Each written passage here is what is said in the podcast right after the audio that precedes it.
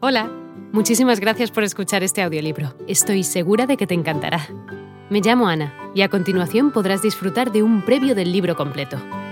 Si te gusta lo que escuchas podrás descargártelo completamente gratis desde mi web, www.escúchalo.online. Un abrazo. Audio narrado por Chema Agulló para audiomol.com. Don Antonio de Isunza y don Juan de Gamboa, caballeros principales de una edad, muy discretos y grandes amigos, siendo estudiantes en Salamanca, determinaron de dejar sus estudios por irse a Flandes, llevados del hervor de la sangre moza y del deseo, como decirse suele, de ver mundo, y por parecerles que el ejercicio de las armas, aunque arma y dice bien a todos, principalmente asienta y dice mejor en los bien nacidos y de ilustre sangre. Llegaron pues a Flandes a tiempo que estaban las cosas en paz o en conciertos y tratos de tenerla presto. Recibieron en Amberes cartas de sus padres donde les escribieron el grande enojo que habían recibido por haber dejado sus estudios sin avisárselo, para que hubieran venido con la comodidad de que pedía el ser quien eran. Finalmente, conociendo la pesadumbre de sus padres, acordaron de volverse a España, pues no había qué hacer en Flandes pero antes de volverse quisieron ver todas las más famosas ciudades de Italia, y habiéndolas visto todas, pararon en Bolonia, y admirados de los estudios de aquella insigne universidad, quisieron en ella proseguir los suyos. Dieron noticia de su intento a sus padres, de que se holgaron infinito, y lo mostraron con proveerles magníficamente y de modo que mostrasen en su tratamiento quién eran y qué padres tenían.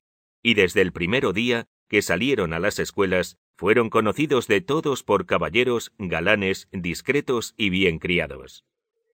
Tendría don Antonio hasta veinte y cuatro años, y don Juan no pasaba de veinte y seis, y adornaban esta buena edad con ser muy gentiles hombres, músicos, poetas, diestros y valientes, partes que los hacían amables y bien queridos de cuantos los comunicaban.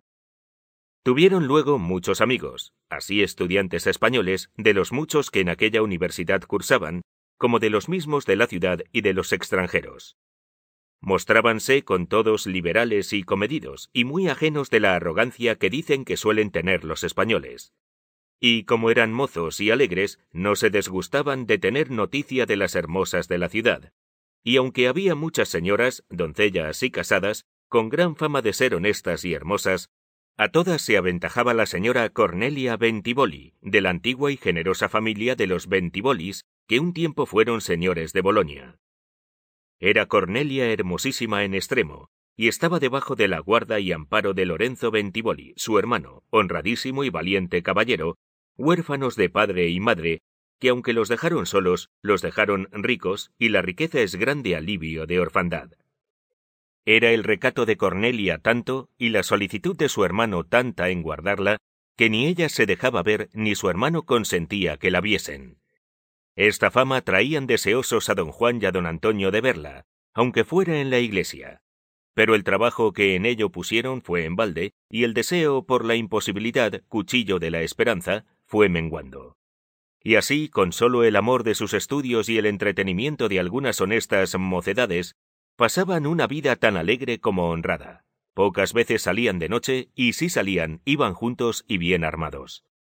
Sucedió, pues, que habiendo de salir una noche, dijo don Antonio a don Juan, que él se quería quedar a rezar ciertas devociones, que se fuese, que luego le seguiría. No hay para qué, dijo don Juan, que yo os aguardaré, y si no saliéremos esta noche, importa poco. No, por vida vuestra, replicó don Antonio. Salid a coger el aire, que yo seré luego con vos, si es que vais por donde solemos ir. Haced vuestro gusto, dijo don Juan, quedaos en buena hora.